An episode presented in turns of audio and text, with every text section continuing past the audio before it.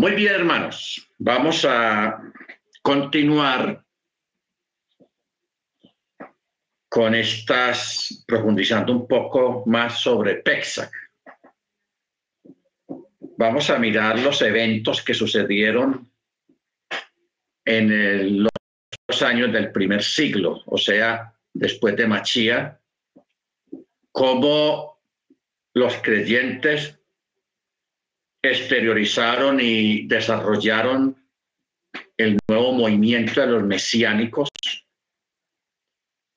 en cuanto a esta parte de la cena de Pesach y lo que fue añadido de hacer la cena del Eterno después el Shabbat.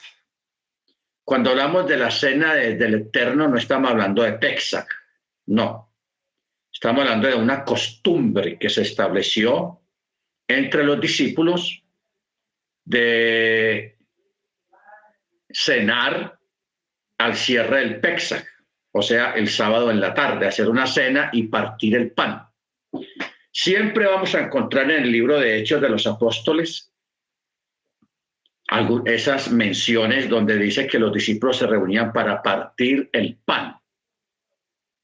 Cuando hablamos de partir el pan, estamos hablando de, la cena, ah, la cena que se realizaba después de Shabbat, ¿ok?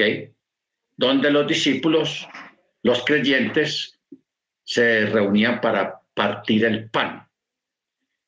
Esta fue una extensión, digámoslo así, de la fiesta de Pesach, ¿ok? La fiesta de Texas se celebra una vez cada año, pero como llegó el cumplimiento de la fiesta de Texas con la venida del Mesías, quien vino como cordero de Elohim que quita el pecado del mundo y que fue sacrificado por todos nosotros, entonces no que se haya abolido la fiesta de Texas, porque la fiesta de Texas es eterna no tiene fin. Entonces, pero los creyentes le dieron mayor sentido a la venida del Mesías y por eso en cada Shabbat, después de que terminaba el Shabbat, los congregantes, los creyentes se reunían para partir el pan y para participar de una cena, de una comida. ¿Ok? Luego, más adelante, cuando ya murieron el último discípulo, porque el último discípulo que murió fue Juan. Juan el discípulo amado, Johanán.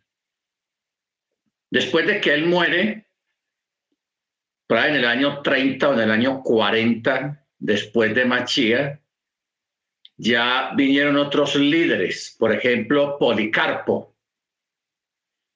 Policarpo nació en el año 69 y murió en el año 155 después de Machía. Él,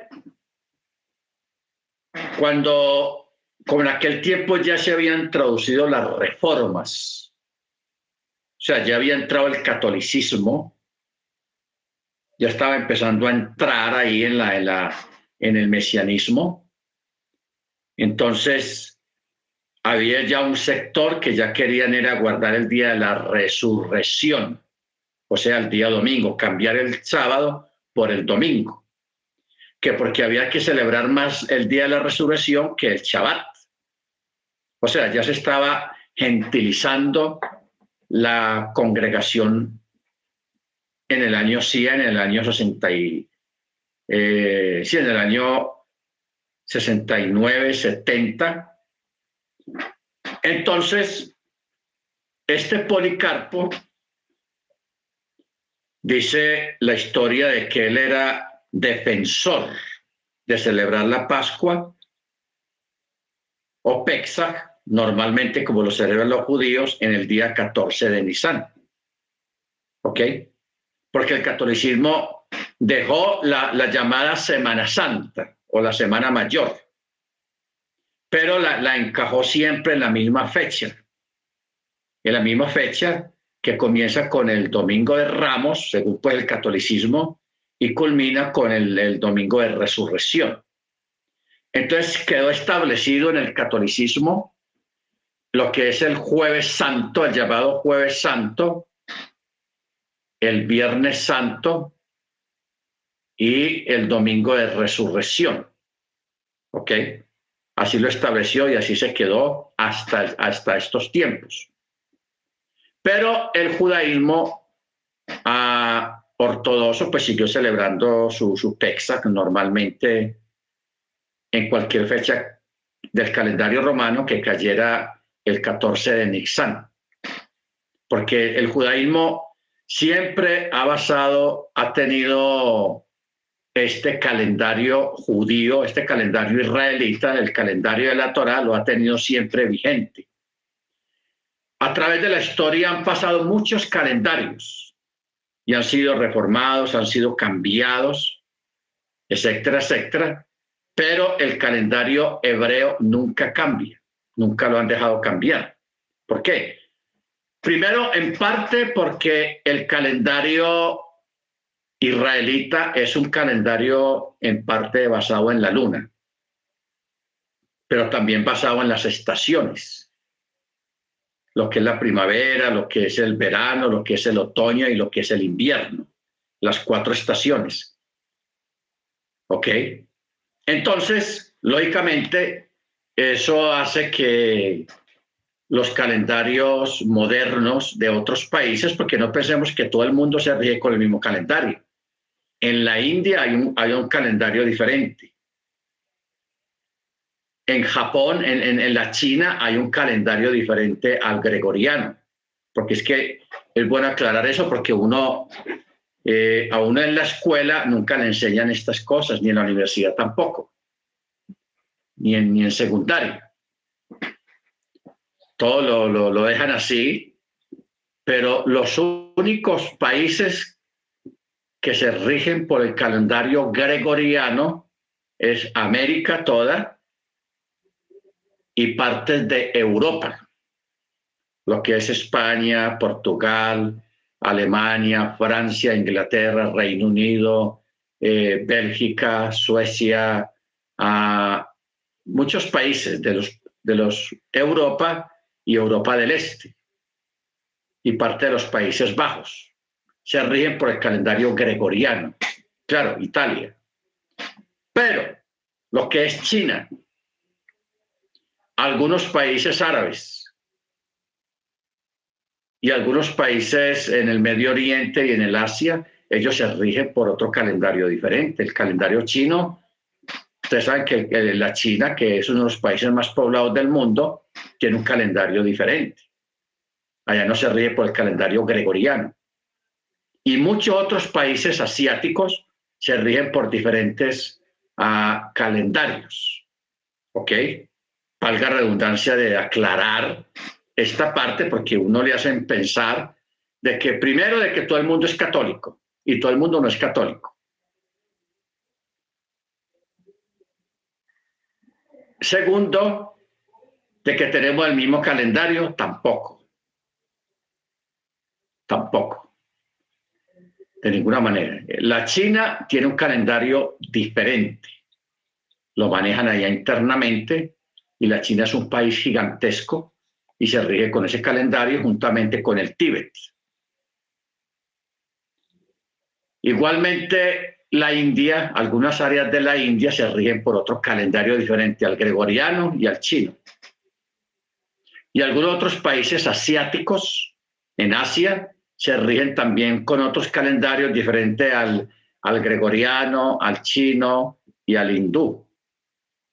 Entonces, solo que para asuntos de negocios y para asuntos empresariales y para Internet, lógicamente se usa el calendario gregoriano y no olvidemos que Israel pues tiene también su propio calendario, que es el calendario de la Torá.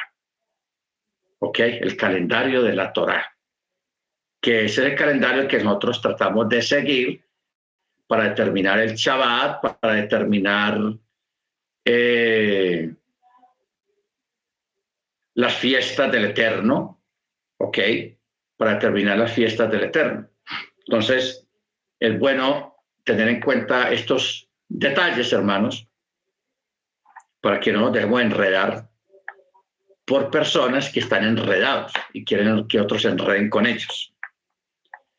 Bueno, Policarpo, él estaba de acuerdo con el calendario de Torá y que la Pascua se celebrara en el día decimocuarto. ¿Ok? Él era obispo de la congregación de, la, de Esmirna. ¿Ok? Él fue nombrado por Juan, por Johanán. Es interesante considerar las palabras de Yeshua que pudieran estar dirigidas a, a Policarpo, cuando decía, escríbele al mensajero de la congregación de Esmirna esto es lo que dice aquel que comenzó y que concluirá, aquel que murió y que ahora vive. Aunque sé de tu tribulación y de tu pobreza, de todas maneras seré rico. También conozco las calumnias de los que se declaran judíos y son solamente una sinagoga de Hasatán, que el Eterno lo reprenda. Tú no sientas temor por las cosas que estás a punto de sufrir, porque el diablo echará en prisión a algunos de vuestros de los vuestros para poneros a prueba y seréis afligidos por diez días. Sé fiel hasta la muerte y te daré la corona de la vida. El que esté despierto preste atención a lo que se hace saber a las congregaciones mediante el Rúa, porque aquel que venza no será dañado por la segunda muerte. Esto está en Apocalipsis 3, 8 al 11. Muy bien. Ireneo, otro, otro líder de, esa época, quien fue discípulo de Policarpo en el año 154.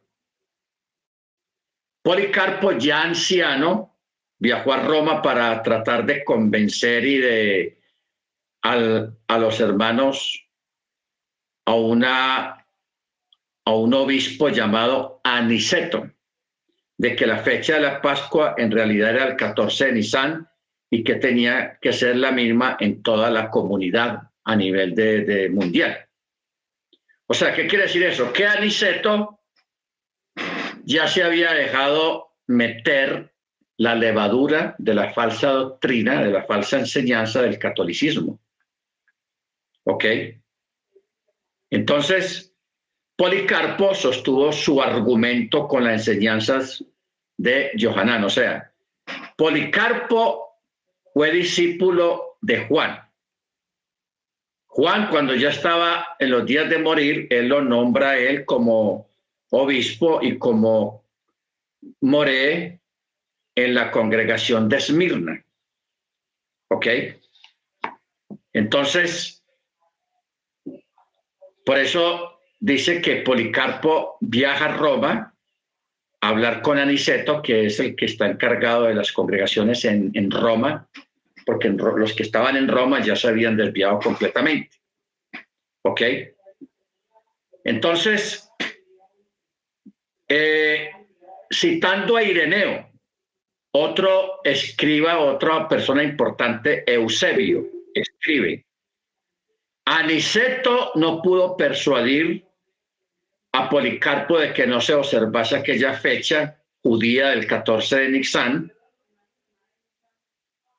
eh, por el hecho de haberla observado Juan el apóstol, discípulo de Yeshua, y los demás apóstoles con los que había vivido.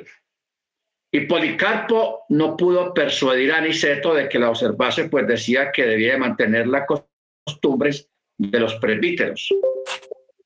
¿Ok? Entonces, en el año 325, tras haber consolidado su poder temporal en los tiempos del emperador Constantino, la Iglesia romana ratificó en el Concilio de Nicea la celebración mistificada Pascua de la Cristiandad en la aleatoria fecha del domingo sucesivo al primer plenilunio después del equinoccio de primavera del 21 de marzo. O sea, aquí ya en el concilio de Nicea hubo un cisma, llamémoslo cisma porque ese es el nombre correcto. Hubo un cisma donde se creó, primero se convocó a una, a una, a una reunión muy importante, un concilio que se realizó en Nicea. Y allí los de Roma, los de Europa y de muchas partes, creyentes, pero ya estaban leudados completamente por doctrinas raras y extrañas, y el espíritu antisemita. O sea, ellos querían sacar de la congregación todo lo que fuera judío, ¿ok? Que no, no se sintiera nada judío, lo que guarda los mandamientos, lo que es la, eh, cambiar el sábado por el domingo y un montón de cosas nuevas. Eh, la doctrina, también ahí se estableció la doctrina de la Trinidad en ese concilio. Porque la, la congregación siempre ha sido lo que ha sido el judaísmo, unicidad. La fe en un solo Dios, en un solo Elohim. De ahí el Chema. Que el Chema no es un dicho inventado por alguien, sino que el Chema está en la escritura. Oye Israel, Yahweh nuestro Elohim, Yahweh uno es, la unicidad. Pero el concilio se establece la Trinidad, se establece cambiar el sábado por el domingo, se establece dejar a un lado el Shabbat y, el, y dejar a un lado el 14 de Nixán para la fiesta de Pexa y convertirlo en la cena, en una cena lo que ellos llaman la Santa Cena. El catolicismo la llama así, la Santa Cena. ¿Ok? Entonces, de ahí, hermanos, vino un cisma. A ese concilio no invitaron a nadie que fuera judío, pues a ningún obispo, a ningún rabino, a ninguno de los, de los pastores que eran judíos. Los dejaron fuera y ahí fue cuando se gentilizó y ocurrió la gran división donde se gestó el catolicismo. Ahí, eh, esos fueron los comienzos de lo que es la Iglesia Católica Apostólica y Romana.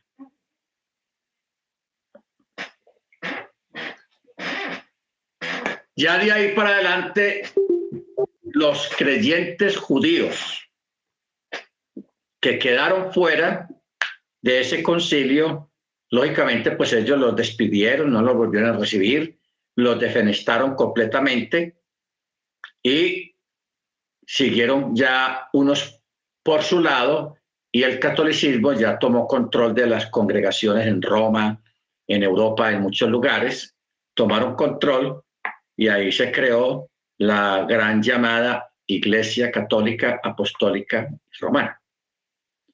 Ya luego esta organización religiosa tuvo una vigencia o tiene una vigencia durante todos esos siglos hasta el tiempo actual, con algunas divisiones que se han presentado a través de la historia.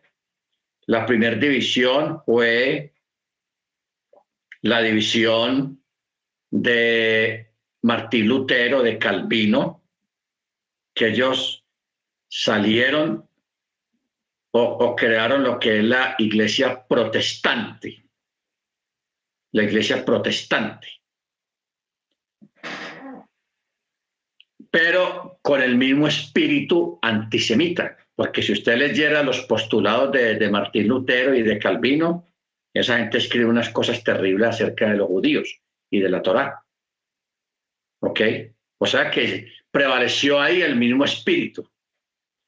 Luego, años más tarde, de ahí salen otros grupos muy históricos, porque la, la, iglesia calvinista y la iglesia luterana todavía existen, más que todo en Europa, lo que es en Inglaterra, en, el Reino Unido, en Alemania, en Francia, en Escocia, en, en Bélgica, todos esos lugares las, iglesias más antiguas y más grandes que existen allá, aparte de la católica, es la iglesia eh, luterana y la iglesia calvina, calvinista. De ahí de esas denominaciones se, se desparraman también, salen lo que es la, la, iglesia de Wesley, los wesleyanos, la iglesia metodista, la iglesia presbiteriana, que son iglesias muy antiguas, y por último llega la, la, iglesia bautista. La iglesia bautista tiene una historia por ahí de unos 300, 400 años. La iglesia bautista. Luego viene, salen grupos unitarios, no trinitarios, que es la Asamblea de Dios. La Asamblea. La Asamblea de Dios en el año 1870, 1850 son unitarios. Entonces, eh, pero mucho antes de eso habían otros grupos con doctrina unitaria en la época de Calvino y en la época de Lutero. Entonces, los que fueron Calvino y Lutero desataron una persecución impresionante en contra de los unitarios, o sea, los que creen en un solo Dios, o los que creen que Yeshua es Dios, es Elohim. Ellos desataron una persecución, hermanos, impresionante en contra de los unitarios, que ahí fue cuando se gestó lo, de Mike Flower. La hermana Senia sabe que estamos hablando, ¿quién más? El hermano Álvaro también. Uh, sí, porque el hermano, el hermana Senia y el hermano Álvaro saben, conocen un poco la historia del Mike Flower. O sea, los peregrinos los que colonizaron los Estados Unidos, ellos eran creyentes del nombre que estaban huyendo de la persecución que se estaba realizando en toda Europa por parte de los católicos y por parte de los protestantes. ¿Ah? ¿Cómo la ve? Una belleza. Unas bellezas. O sea, lo que son las iglesias descendientes de calvinistas y luteranas, presbiterianas, levantaron una persecución impresionante en contra de los creyentes que creían que no eran trinitarios. Porque, ¿cómo pudiéramos considerar parte de, los, de las comunidades protestantes trinitarias, católicos? prácticamente son católicos, sin, eh, católicos con Biblia, porque el católico no usa Biblia. Hace 40 años para atrás, los católicos no usaban Biblia. Y en aquella época menos todavía. Pero entonces, ¿por qué, estamos? ¿Por qué me estoy expresando yo de esta manera?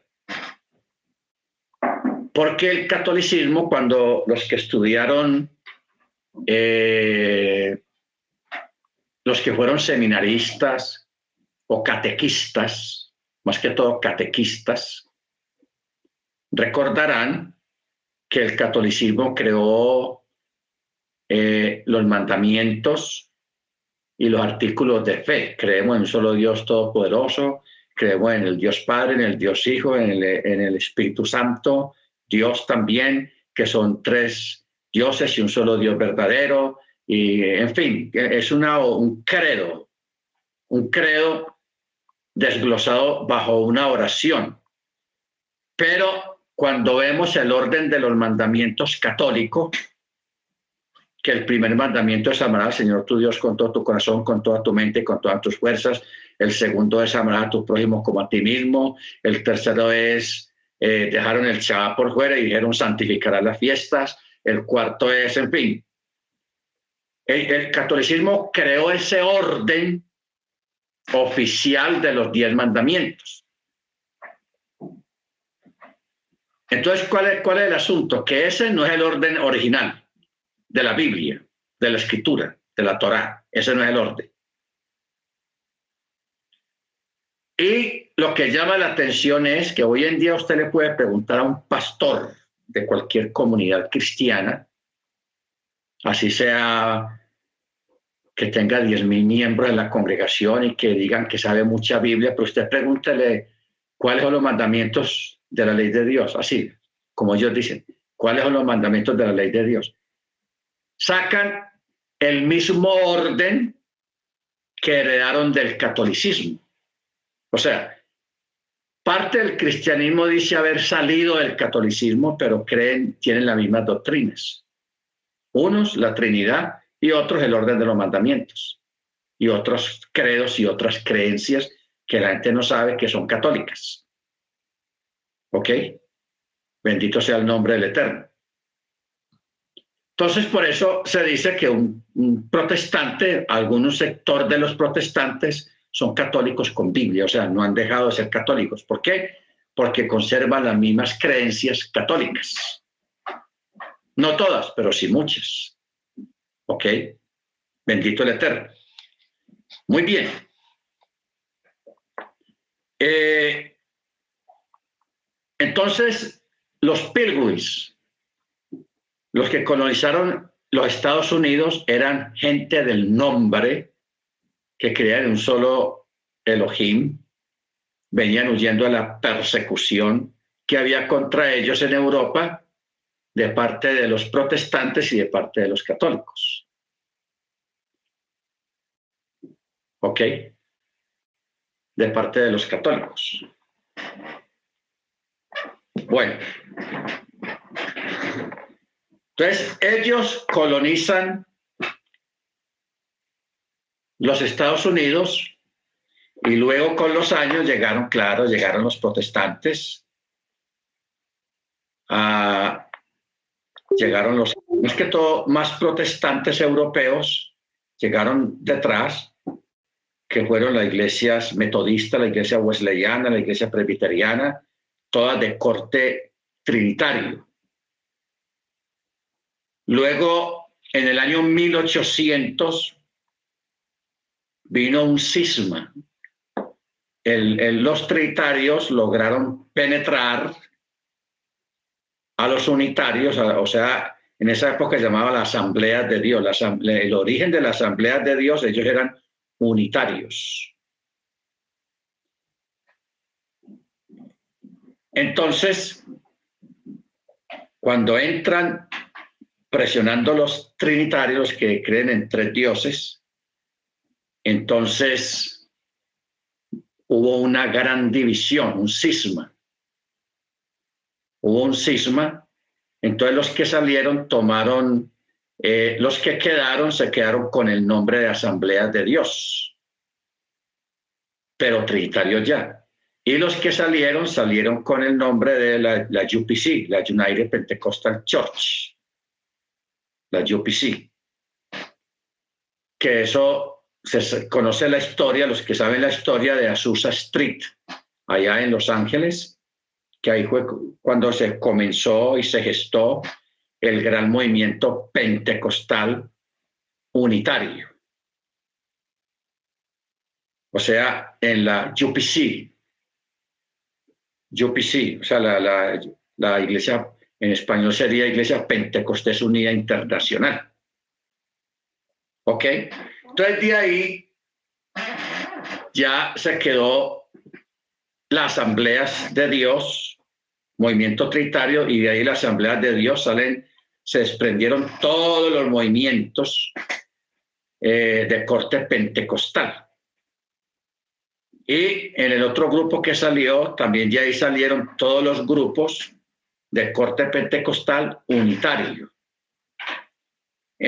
Más que todo en México, en California, en Texas, en Nuevo México, parte de Canadá, pero en México, más que todo en Centroamérica, no se llamaba iglesia pentecostal, sino la apostólica, los apostólicos, la iglesia apostólica del nombre.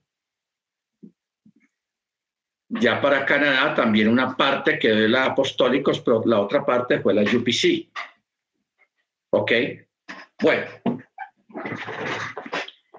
Eso es más o menos una, una parte de lo que es la historia de los movimientos eh, protestantes aquí en América Latina. Pero uno, una de las cosas que los distingue a ellos, hermanos, no a todos, pero sí a una gran mayoría, es el antisemitismo, que son antisemitas.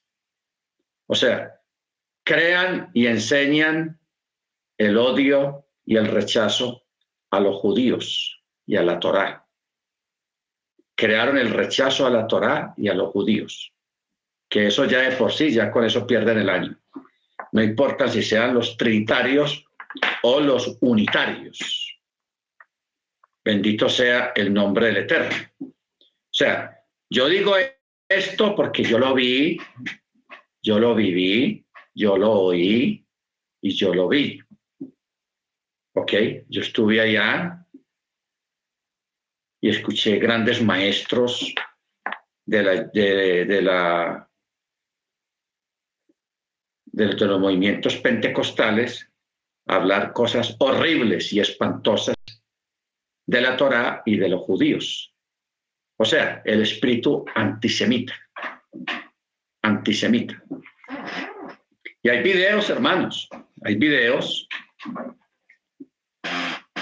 en, en YouTube, en español, donde usted ve al pastor, pues no es una traducción, porque a veces cuando traducen del alemán al español o del ruso al español, uno puede decir, bueno, eh, puede ser que el, el, traductor se esté aprovechando la ignorancia del idioma de la gente, pero en este caso son videos en español que usted ve el movimiento de los labios de la persona que le está entendiendo bien lo que está diciendo.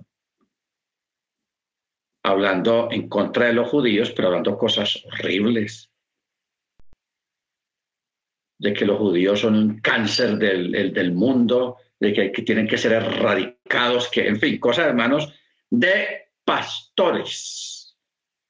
Esto no lo está hablando un curita o alguien por ahí que se la fumó verde, no pastores, expresándose en, esos términos del pueblo del Eterno. Yo no sé cómo aspira esa gente a salvarse, si el, al expresarse de esa manera de los judíos, cómo, cómo, cómo aspiran a salvarse si el que los va a salvar es un judío también. ¿Ah? Yo no entiendo. Tenaz eso. Pero bueno, hay de todo en, este mundo. ¿Ok?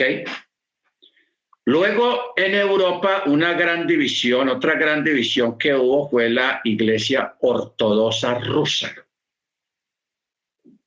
La Iglesia Ortodoxa rusa que funciona en Rusia, que es la gran, la gran iglesia que hay en Rusia, la Iglesia Ortodoxa, ah, y también en Grecia y en algunas partes de Europa del Este la, iglesia ortodoxa tiene mucha fuerza y esa es una división de la iglesia católica. Tiene los mismos ritos, las mismas creencias, etcétera, etcétera, simplemente que ellos tienen otro papa. Ellos se manejan con otro papa, aparte del papa que tienen los católicos. ¿Ok? Entonces, por eso parte el odio, la gente está aprovechando para desahogarse con, Rusia, más que todo la gente de ascendencia católica, porque saben que en Rusia no, ellos no manejan ahí el catolicismo, sino que hay una división del catolicismo que es la Iglesia Ortodoxa rusa. ¿Ok? Para Y Putin es, de, es católico y es de la Iglesia Ortodoxa rusa, que vaya hirviendo. Bueno, Bendito el Eterno. A la luz de esta parte histórica, lo que hemos acabado de ver de la historia en cuanto al PEXAC, ¿cómo manejaremos nosotros el PEXAC en este tiempo? En este tiempo. Porque PEXAC no representa la resurrección como causa principal. Pexac es el cordero, la muerte y resurrección del Mesías. El catolicismo sí estableció como punto principal de la Semana Santa la resurrección. O sea, ese es el climás y ese es el, punto principal del catolicismo y del cristianismo heredó eso. El cristianismo protestante heredó eso también, que es más importante la resurrección, por eso no guardan Pesach. ¿Ok? Craso error. Craso error. Porque Pesach es la redención. ¿Qué es la redención? Remitir, liberar, ayudar a alguien que está perdido. Eso es Pesach. ¿Por qué? Porque en Pesach Yeshua se ofreció por nosotros. Lo que era, lo que nosotros debíamos de pasar, lo pasó él. ¿Ok? Entonces, por eso no se puede olvidar realmente qué fue lo que pasó allá en el madero, qué fue lo a que vino Yeshua. La gente sabiendo lo que dicen los evangelios cuando Juan lo marca, señala a Yeshua y le dice a la gente, he aquí el Cordero de Dios que quita el pecado del mundo. O sea, eso lo dejan a un lado para enfocarse en la resurrección. No que la resurrección sea algo mínimo, no, la resurrección es uno de los, de los actos más grandes dentro de las cosas grandes que Jesús vino a hacer, la resurrección es una de las cosas grandes. Pero para que haya resurrección tuvo que haber una muerte. Y esa muerte tiene un significado muy grande, que es la redención, el cumplimiento del Cordero Pascual, que ya fue sacrificado. Por eso Pablo dice, la Pascua que ya fue sacrificada por nosotros, que es Yeshua. ¿Ok? Baruch Entonces, en armonía con las palabras de Juan, quien resalta la muerte de Yeshua en el día de Pesach, como el sacrificio del cordero verdadero, al que no le será quebrantado ningún hueso. Éxodo 12, 46 y Juan eh, 19, 36. Vamos a mirar a Juan 19.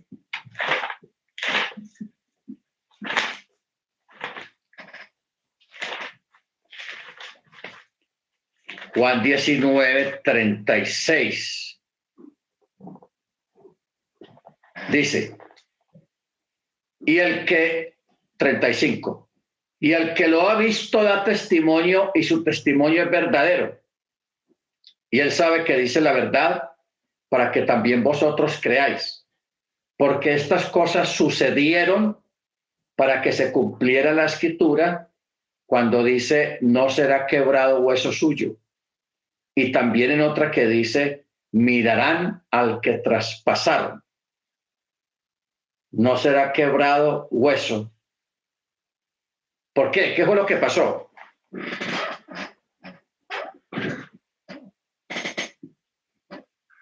Vamos a mirar ahí en Juan 19, 31, que ahí está la respuesta.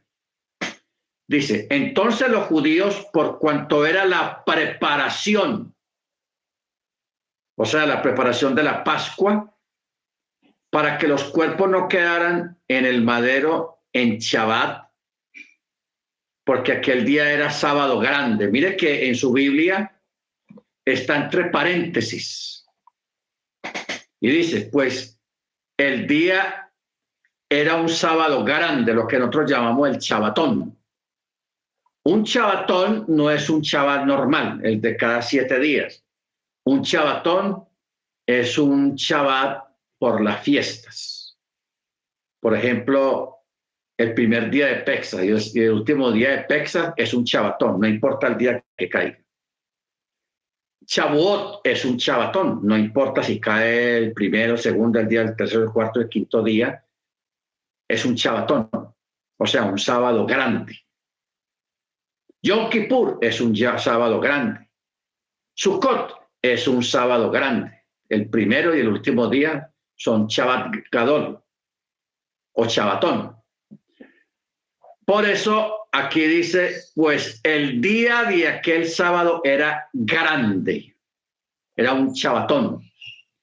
Rogaron a Pilatos que le fueran quebradas las piernas y los quitara, porque así se acostumbraba los romanos. Los romanos, miren la petición, rogaron a Pilato que les fueran quebradas las piernas para poder bajarlos del, del, madero, de la estaca. ¿Por qué les quebraba las piernas a los condenados a muerte? Se las quebraban por si de pronto algunos lograban sobrevivir el suplicio de estas seis horas ahí arriba. Entonces, los remataban, no con una, con una lanza, sino que los remataban quebrándole las piernas. Eso era tenaz, una muerte complicada. Entonces dice, verso 32, fueron por tanto los soldados y quebraron las piernas del primero y del otro, de los, de los dos ladrones que estaban colgados junto con él. Pero cuando llegaron a Yeshua, como lo vieron ya muerto, no le quebraron las piernas. O sea, los ladrones sí murieron, ellos no aguantaron. Murieron antes de las tres de la tarde. Murieron. Pero cuando llegaron a Yeshua, eh, perdón, perdón, los ladrones sí sobrevivieron. El que sí murió a las 3 de la tarde fue Yeshua. Entonces, a los otros, a los ladrones sí los bajaron y juácate, les quebraron las piernas con algo pesado y ahí los remataron para que murieran. Pero cuando llegaron a Yeshua, como lo vieron ya muerto, no le quebraron las piernas, sino que uno de los soldados le abrió el costado con su lanza y al instante salió sangre y agua en la cortada. O sea, según la, las crónicas, porque esto que vamos a decir está en las crónicas del templo. Los romanos, cuando algún condenado a muerte que era colgado en la estaca, en el madero, ya estaba supuestamente muerto, porque ellos tuvieron casos donde la gente aparenta, eh, estaba sin sentido había perdido el sentido, pero estaban vivos. Entonces se estableció en los romanos de que para poder estar seguros de que la persona estaba muerta, le hacían un corte con una lanza larga, lo, lo ensartaban y era como una forma de, de rematar la persona en caso de que estuviera viva todavía, como también de comprobar si la persona estaba viva con ese corte que le hacían, que le hundían la lanza, el cuerpo pues se iba a, a, simbrar, iba a sentir el, el, corte, porque lo hacían en un costado, precisamente en uno de los pulmones.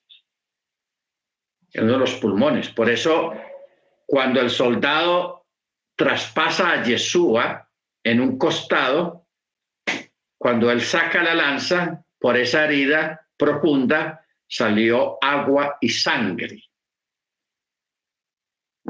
Esto, hermanos, para que se cumpliera lo que dice la escritura, que él sería traspasado. Mirarán, al que traspasaron. ¿Ok? Eso ya estaba escrito. Eh, y vamos a mirar dónde está escrito a Zacarías 12:10.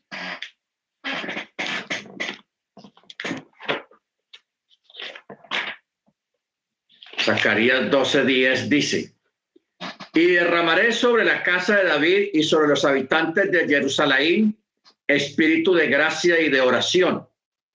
Y me mirarán a mí, a quien traspasaron, y llorarán como se llora por causa del unigénito, y se aflijarán por él como quien se aflige por el primogénito.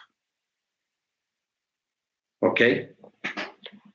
O sea, esto es una profecía, hermanos, donde el que está hablando es Yahweh.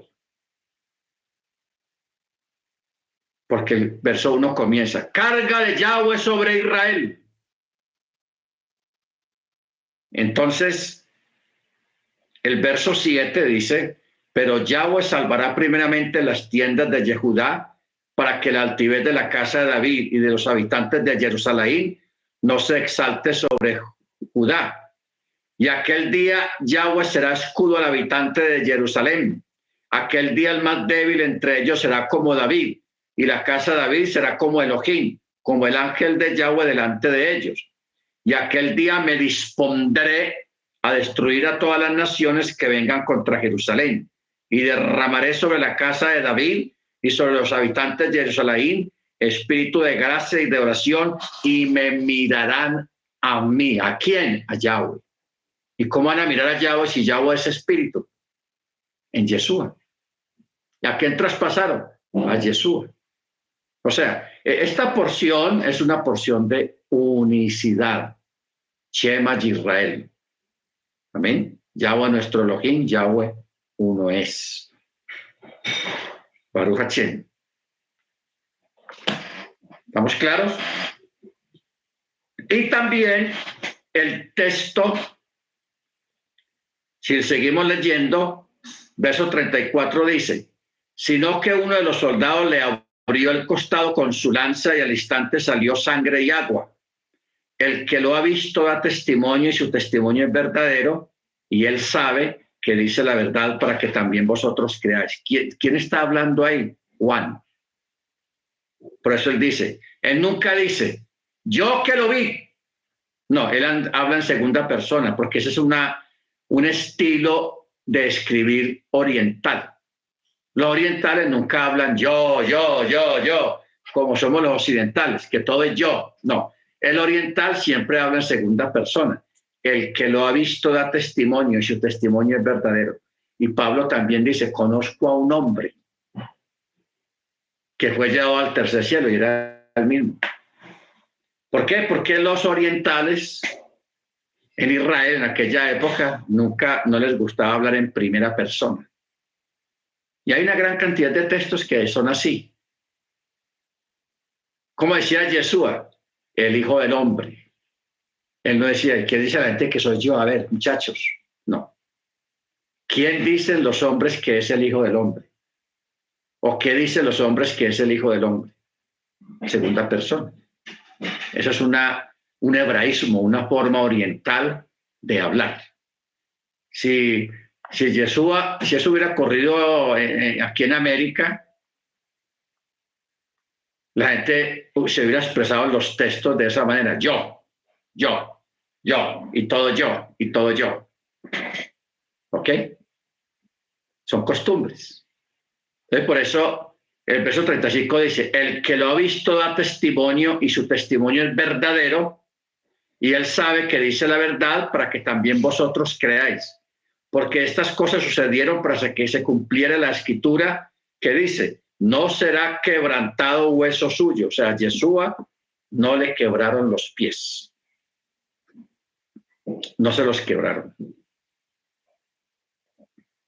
¿Por qué? Porque estaba profetizado. Salmo 34, 20.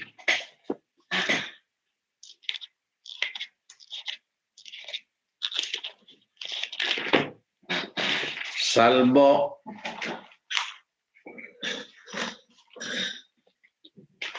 treinta y cuatro veinte dice, Él guarda todos sus huesos y ni uno de ellos será quebrantado. Bueno, esa es una.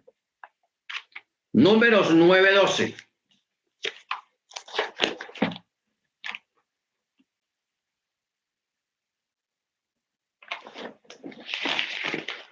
dice,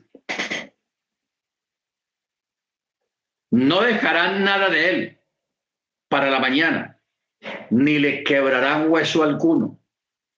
Lo prepararán conforme a todo el estatuto de Pexa.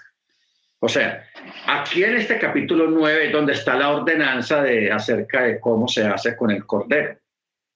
Y dentro de las recomendaciones dice, no le, se le puede quebrar ni un hueso.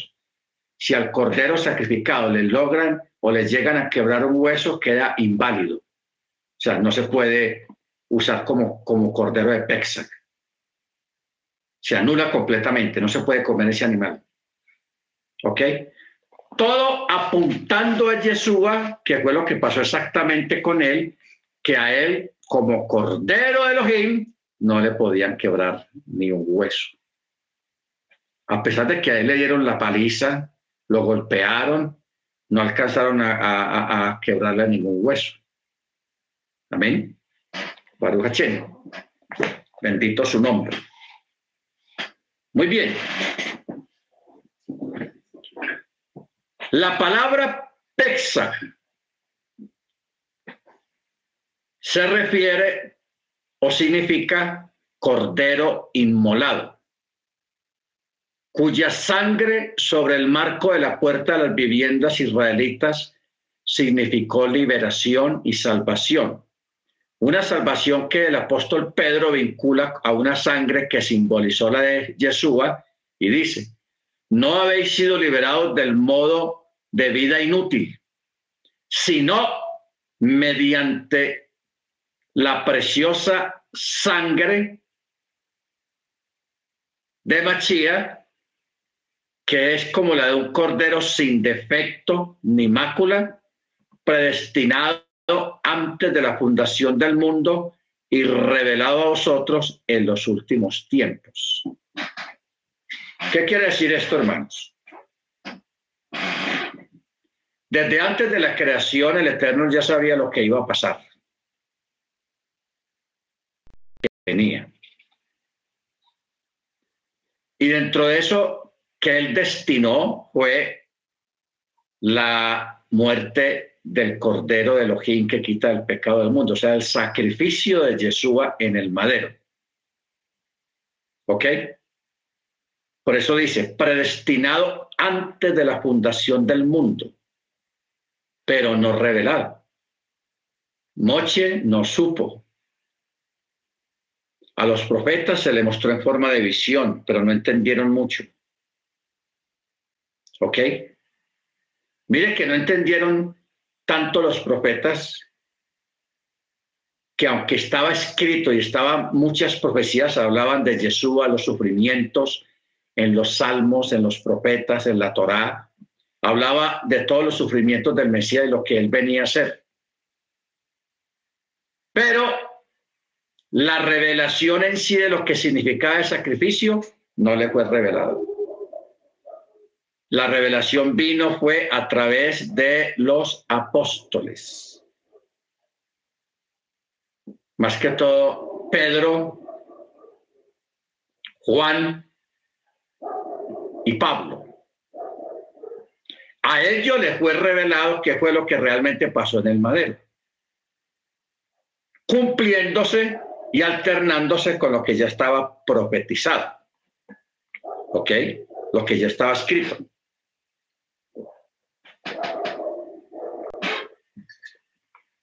¿Cómo explicamos esto, hermanos?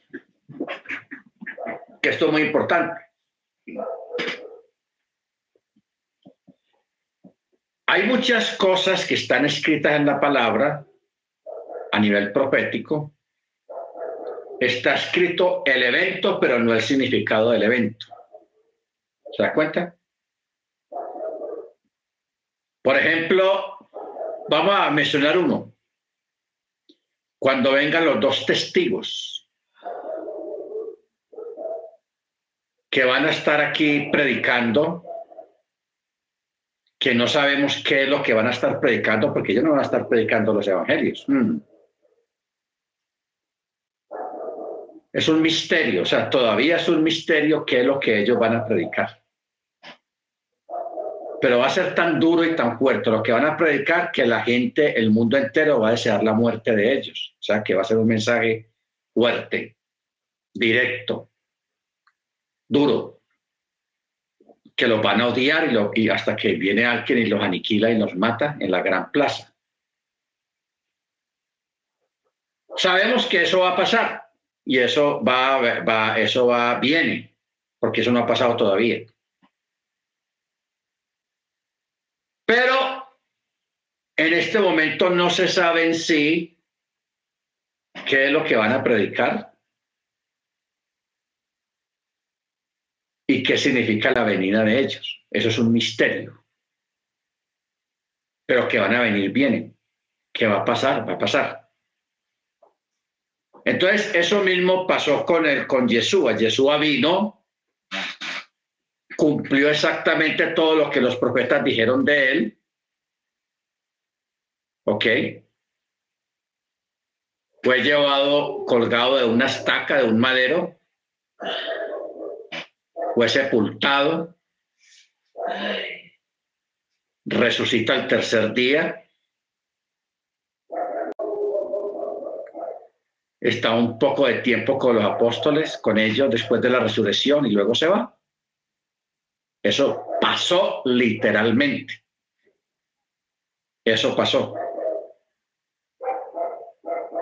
Pero por el Ruach HaKodesh, por revelación del Ruach HaKodesh, a los primeros creyentes les fue revelado, les fue mostrado por qué vino Él, para qué vino Él y por qué, por qué y para qué y cómo, y cuál fue el sentido del sacrificio. Hay gente que se enfoca en los milagros, la multiplicación de los panes, Jesús andó sobre el mar, reprendió los vientos, levantó a Lázaro, hizo aquí, hizo allá, y la gente se enfoca mucho en eso. Y eso no es malo, eso está bien. Pero tenemos que ir más allá, hay que trascender. Cuando se trasciende, se llega, hermanos, a, ese punto de entender que por qué y cómo y para qué. O sea, ¿qué fue lo que pasó? ¿Por qué pasó eso? ¿Qué sentido tiene? Entonces, eso es lo que está vertido en las cartas apostólicas. ¿Qué fue lo que pasó allá en el madero? ¿Por qué pasó eso y para qué pasó eso? ¿Y qué beneficio, en qué nos beneficia eso? Y que tiene que ver con nosotros. Por eso dice el texto ahí en 1 Pedro 1.18. Como la de un cordero sin defecto ni mácula, predestinado antes de la fundación del mundo y revelado a vosotros en los últimos tiempos. Amén. O sea, tenemos suficientes indicios como para reconstruir el ritual de esta importante solemnidad Pablo confirma el sentido simbólico de sus elementos esenciales cuando él dice, purificaos del fermento viejo, o sea, la vieja levadura, para que podáis ser una masa nueva, criaturas nuevas. Vosotros tener que ser panes sin levadura. Pues Yeshua, nuestra Pascua, ya ha sido sacrificado, celebremos entonces la fiesta, no con el fermento viejo, o sea, la vieja levadura, o con la levadura de maldad, que es una disposición malvada, sino con panes no fermentados de sinceridad y de verdad. Primera de Corintios 5, 7, 8, esta cita la leímos la semana pasada. El fermento o la levadura representa la influencia innata del pecado en el ser humano, que origina una predisposición hacia el mal, mientras que los panes sin levadura, el matzah, simbolizan aquellos discípulos de Machía que unidos con él en su muerte mediante el bautismo, son purificados y liberados de la influencia del pecado quedando justificados ante el Eterno. Entonces, aquí menciona algo muy importante. unidos con él en su muerte mediante el Tevilá. Por eso el Tevilá es importante. El Tevilá tiene muchos significados, porque el Tevilá es un rito de purificación. El Tevilá también es una forma de morir juntamente con Yeshua. Yeshua pudo habernos exigido a nosotros morir como Él murió. El pueblo dice, bueno muchachos, ¿ustedes quieren llegar a donde yo voy? Pues pase por donde yo pasé. Entonces uno dice, uy, madero, pasar por ahí, eso no es fácil. Hmm. Así nadie se va a salvar, porque quién se le envidia eso. Así pensaríamos nosotros. Pero el Eterno en su misericordia nos dio una opción más sencilla, pero al mismo tiempo un gran acto de fe, el Tevilá. Por eso dice acá,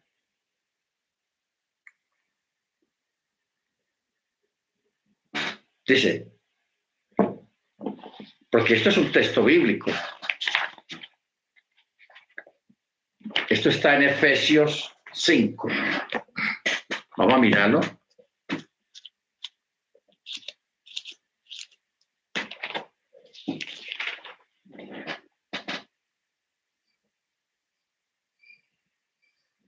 Efesios 5.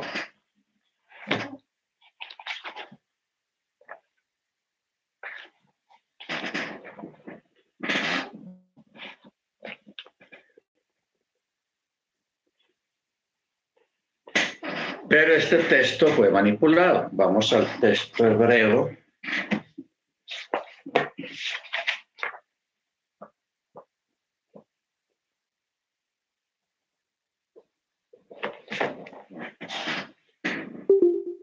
Para entenderlo mejor.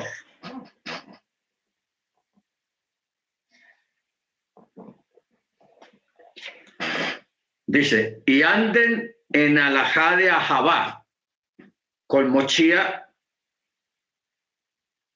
porque también Mochía nos ha amado y se ha dado a sí mismo por nosotros como ofrenda y pexa a Yahweh en olor fragante. Pero fornicación y toda impureza o avaricia no permitan siquiera que se mencione entre ustedes como es apropiado para los kiduchim en Israel. Tampoco malas palabras, ni necedades, ni insultos, ni siquiera lisonjas, pues nada, esto es necesario, sino dar jodú. Porque estos saben que ningún fornicario, ni persona impura, ni codicioso, ni, ni idólatra tiene herencia alguna en el Malhut de, de Mochía y de Yahweh. ¿Ok? Ahora,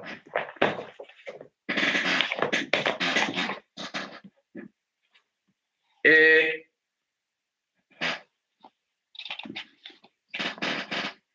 Cuando estamos unidos con Él en el bautismo o el tevilá, son purificados y liberados de la influencia del pecado, quedando justificados delante del Eterno. Por eso, cuando una persona va a entrar a la comunidad por primera vez como creyente, o se va a ser creyente en, en Yeshua y en la Torá, la persona debe hacer tevilá como una forma del cambio de vida, cambio de estatus que se hace a través del tevilá. ¿Ok?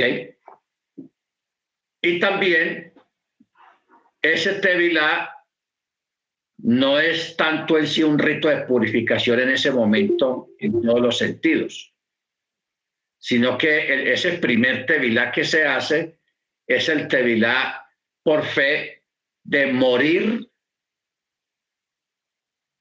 y de vivir juntamente con el Mesías. Ojo con esto, esto es muy importante. Es el primer tevilá que se hace a nivel de conversión al Mesías, no es un tevilá para las fiestas o para determinada fiesta, no. E, e, ese es el primer tevilá de conversión cuyo significado tiene que ser la muerte y la resurrección. Por eso la persona tiene que descender al agua y el agua lo tiene que cubrir completamente. Si a la persona en, ese primer tevilá le queda una mano afuera, un, o un dedo afuera, o un pie afuera, un pedazo del pie afuera, queda anulado ese tevilá. Hay que volverlo a hacer de modo que la persona, el agua lo cubra completamente, porque eso es un tipo de sepultura. Y a una persona que sepulta no la dan con una mano afuera y afuera y el resto ahí bajo la tierra. Completamente sepultado. Así como se entierra un cuerpo en un rito funerario en la tierra, Asimismo, tiene que ser sepultada la persona en las aguas. ¿Ok? Ya luego los otros tevilot para las fiestas y para otro tipo de situaciones ya no tienen nada que ver con, el, con este rito de, de morir y resucitar. Por eso la persona desciende al agua y lo levantan de nuevo el descender en la sepultura y el salir del agua en la resurrección.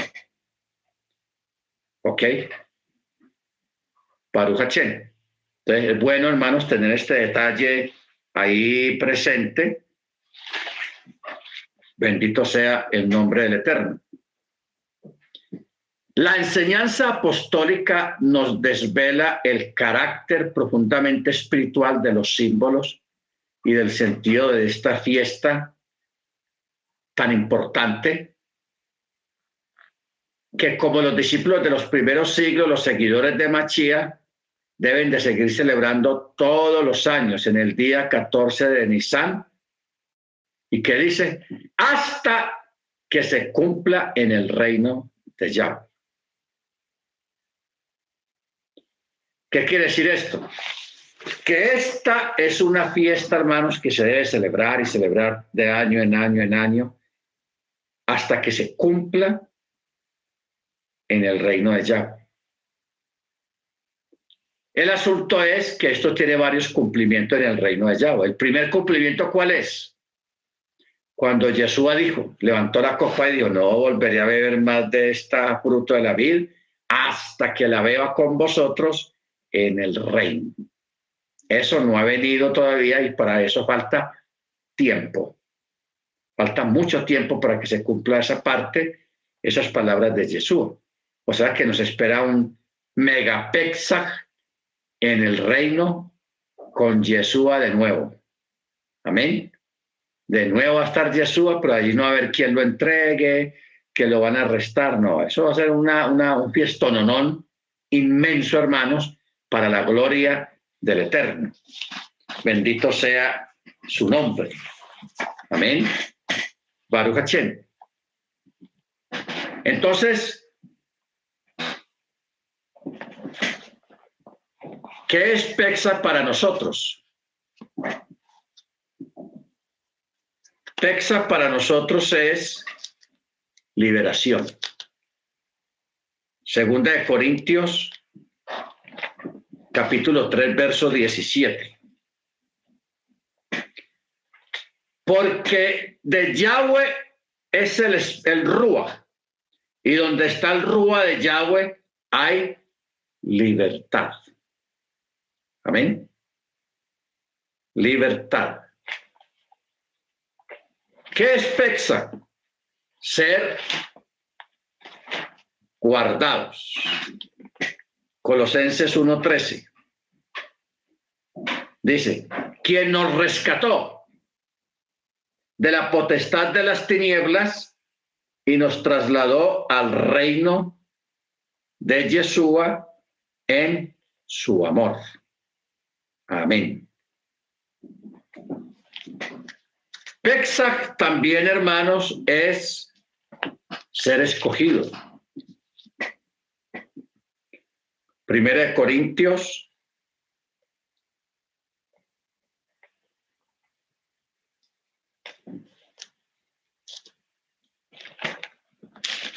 Primera de Corintios 1, 17. Dice, no, 1.27, perdón. Sino que lo necio. Escogió Elohim para avergonzar a los sabios, y lo débil del mundo escogió Elohim para avergonzar a los fuertes, y lo vil del mundo y lo tenido por en nada escogió Elohim lo que no es para anular lo que es, para que ninguna carne se jacte delante de Yahweh. Pero de él proviene lo que sois en Yeshua Hamachía, el cual de parte de Elohim nos ha sido hecho sabiduría, justicia y santificación y redención. Para que, como está escrito, el que se gloría, gloríese en el, Eterno. Amén. O sea, detrás de estas palabras, hermanos, se esconde una gran verdad y una gran realidad. De que el Eterno le place escoger a los que no son, a los que son menospreciados, a los que son vilipendiados, a los que nadie tiene en cuenta, de los aquellos que nadie da un peso por ellos. El Eterno va, extiende su mano allá hasta donde estén. Ya, mete su mano y venga para acá, amigo como hizo con Pablo. Ah, está muy arrecho usted, está muy, muy pelionero. Venga a ver, para que vea lo que es sufrir por el Evangelio. Por eso es que Jesús, hermanos, entre los apóstoles, apóstoles, él no escogió del Sanedrín, ni de gente rica, ni de los fariseos importantes. Él escogió gente del pueblo, por allá, gente del pueblo. ¿Ok? Aquella gente que está alejada del bullicio, de, de, de las grandes fiestas. Porque es que eh, eh, el mundo, hermanos, está dividido entre ricos y pobres en castas sociales. Y en medio de la casta privilegiada, el Eterno sí escoge de ahí gente también, pero para usarlos y para hacer cosas grandes con ellos, siempre escoge la gente humilde. ¿Ok? ¿Para qué? Porque el humilde que hace cosas grandes para el eterno no va a tener de dónde gloriarse. En cambio, un rico, preparado y estudiado dice, ah, es que yo hago esto, hermanos, para la gloria del eterno y también porque yo estudié en la universidad tal, soy ingeniero, soy esto, soy aquello, entonces le va como restando gloria al eterno y se, le va robando la gloria al eterno. Y el eterno dice muy claro, yo no comparto mi gloria con nadie. Una es la gloria del sol, otra es la gloria de la luna pero una sola es la gloria del Eterno. Amén. Bendito sea su nombre. Entonces, por eso pasa muchas veces eso de que la persona que ha vivido el menosprecio, que ha vivido el acorralamiento, que ha vivido el ser despojado, que nadie se fija, el Eterno lo, lo, lo toma, lo pule lo instruye y lo pone a hacer cosas grandes. Bendito su nombre. Eso es lo que dice aquí. Mira lo que dice el verso 26. Porque mirad, hermanos, vuestro llamamiento, que no soy muchos sabios según la carne, ni muchos poderosos, ni muchos nobles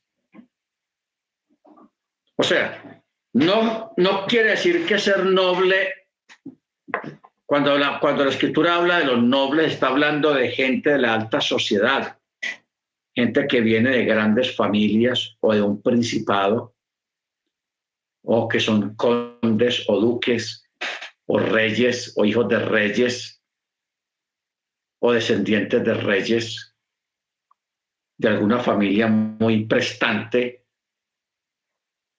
¿Ok? Entonces, por eso dice, no sois sabios según la carne, o sea, no somos estudiados,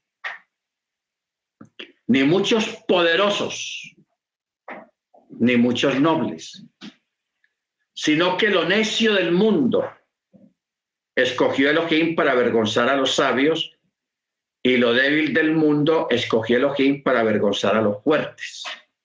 Y lo vil del mundo y lo tenido en nada. Cero pollito. Para escogió Elohim y lo que no es para anular lo que aparentemente es. O sea, si usted es una persona que nació de una cuna muy importante, es un descendiente de un rey, de una reina, o es un duque o una duquesa, o un príncipe o una princesa, eso no es malo. O sea, en ningún momento el Eterno está diciendo que eso sea malo, de ninguna manera. El asunto es que eh, esa gente que nace en esos ambientes o en esas grandes familias, se crea un concepto de sí mismo y de los que no son como ellos, muy drástico y muy extremo. ¿Ok? Hace 80 años para atrás o 100 años para atrás se hablaba de los plebeyos. Y hoy en día esa palabra pues ya no tiene mucha fuerza por cuanto los que son gente de familia adinerada hacen lo que les da la gana y se portan como plebeyos. ¿Qué es un plebeyo? Un plebeyo o una plebeya son personas que dejan eh, las, sus costumbres aristocráticas o sus costumbres de, de poderosos o nobles, porque son personas que viven dentro de una ética, que eso no es malo, eso es bueno. O sea, aquí no estamos rajando de los nobles. O sea, esa gente crece y estudia y son educados dentro de una ética de comportamiento, de vestirse, de tratar con la gente, de la, de la educación y todos esos detalles. ¿Ok? Que eso es muy bueno. la ética y la cultura son muy importantes y engrandecen a las personas. La buena cultura, el buen comportamiento, el buen vocabulario, hablar bien, no ser guaches para hablar, ni ordinarios para hablar, sino tener buen vocabulario. Si usted quiere tener un buen vocabulario y no ser guache para hablar, lea bastante, lea la Biblia, lea un poquito en voz normal, para que usted mismo se escuche no mentalmente, no leerla mentalmente, sino con voz, así como estoy hablando, como yo leo aquí los textos. Es muy, muy importante tener ese, ese ejercicio, llamémoslo ejercicio intelectual, porque usted mismo se escucha y de esa manera usted va adquiriendo vocabulario, vocabulario bíblico, un vocabulario organizado, una forma de expresarse organizada, que eso es muy importante. Dejando a un lado, cuando usted comienza a leer la escritura en voz alta o en voz normal y va adquiriendo un buen vocabulario, usted deja de ser vulgar para hablar, de decir palabrotas, de decir cosas de doble sentido, usted se aparta de eso sin darse cuenta, sin hacer ningún esfuerzo. ¿Por qué? Porque el, vocabulario y la buena educación engrandecen y ennoblecen a las personas. ¿Ok? Lo ennoblecen. Entonces, no es necesario pasar por una universidad para usted adquirir un, un, un buen vocabulario. Hay que leer, lea bastante, instruyase, lea y lea en voz alta. Escúchese usted mismo, y usted va a ver que su vocabulario va a cambiar, su forma de hablar va a cambiar y ya no va a ser la persona falta de, buen vocabulario, no, no digamos falta de educación, Porque la, la Torah nos educa, nos instruye y nos enseña. ¿Qué dice Pablo? Toda escritura es útil para reagudir, para reprender, para instruir, para enseñar. ¿Ok? De eso estamos hablando en este momento. Lo importante que es salir de, lo ordinario, de, de lo común,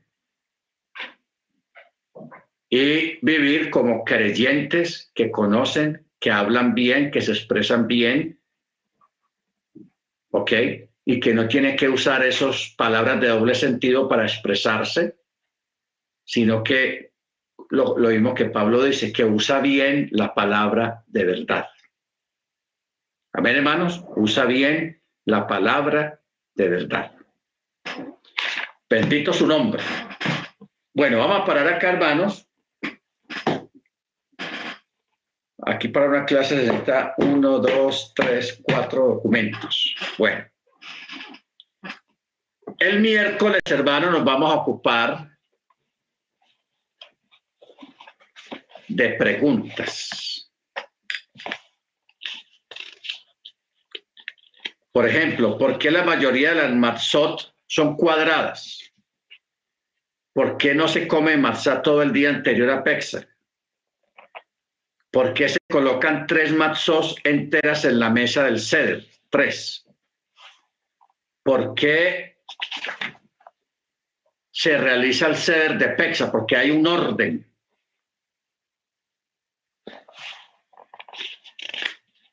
Y algunas costumbres que hay en algunas sinagogas judías, por ejemplo, porque algunos judíos cuelgan un trozo de matzá en la pared de la sinagoga. ¿Ok?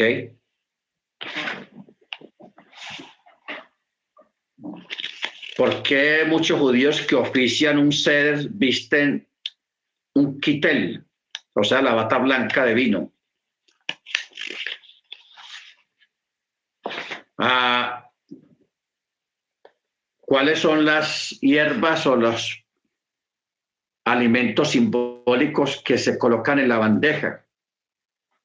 que es el maror, el carpaz, el jaseret, el jaroset, el roa y beisá.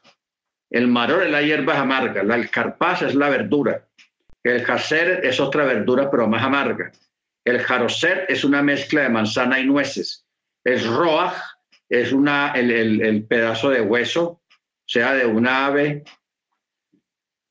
Y beisá es el huevo duro quemado en su cáscara. O sea, lo que nosotros llamamos huevo, huevo hervido, duro, sin reventar. Claro, muchas de estas cosas, por ejemplo, lo que es el huevo y el hueso, son rabínicas, pero tienen su significado también. ¿Ok? Tienen su significado. Hay comunidades que no usan el huevo, otros que sí lo usan. Eso no es obligatorio, pero sí tiene un significado. No hay nada que, esté como por rellenar ahí algo, no.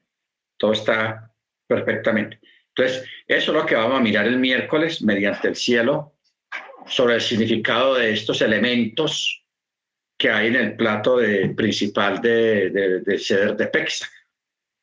Amén. Porque es muy importante entender que son las hierbas amargas, que es el jaroset, que es el maroset, que es el carpaz, todas esas cuestiones, y aprenderlas de memoria, hermanos, porque todo tiene un significado y eso sí es Torah, sí está especificado en la palabra. Comeréis hierbas amargas aquella noche, juntamente con el cordero. Muy bien. Vamos a, a orar, hermanos, Vamos a pedirle a, al hermano Ángel, es tan amable que nos regale la oración, hermanos, en despedida de la clase. Bien pueda, hermano Ángel.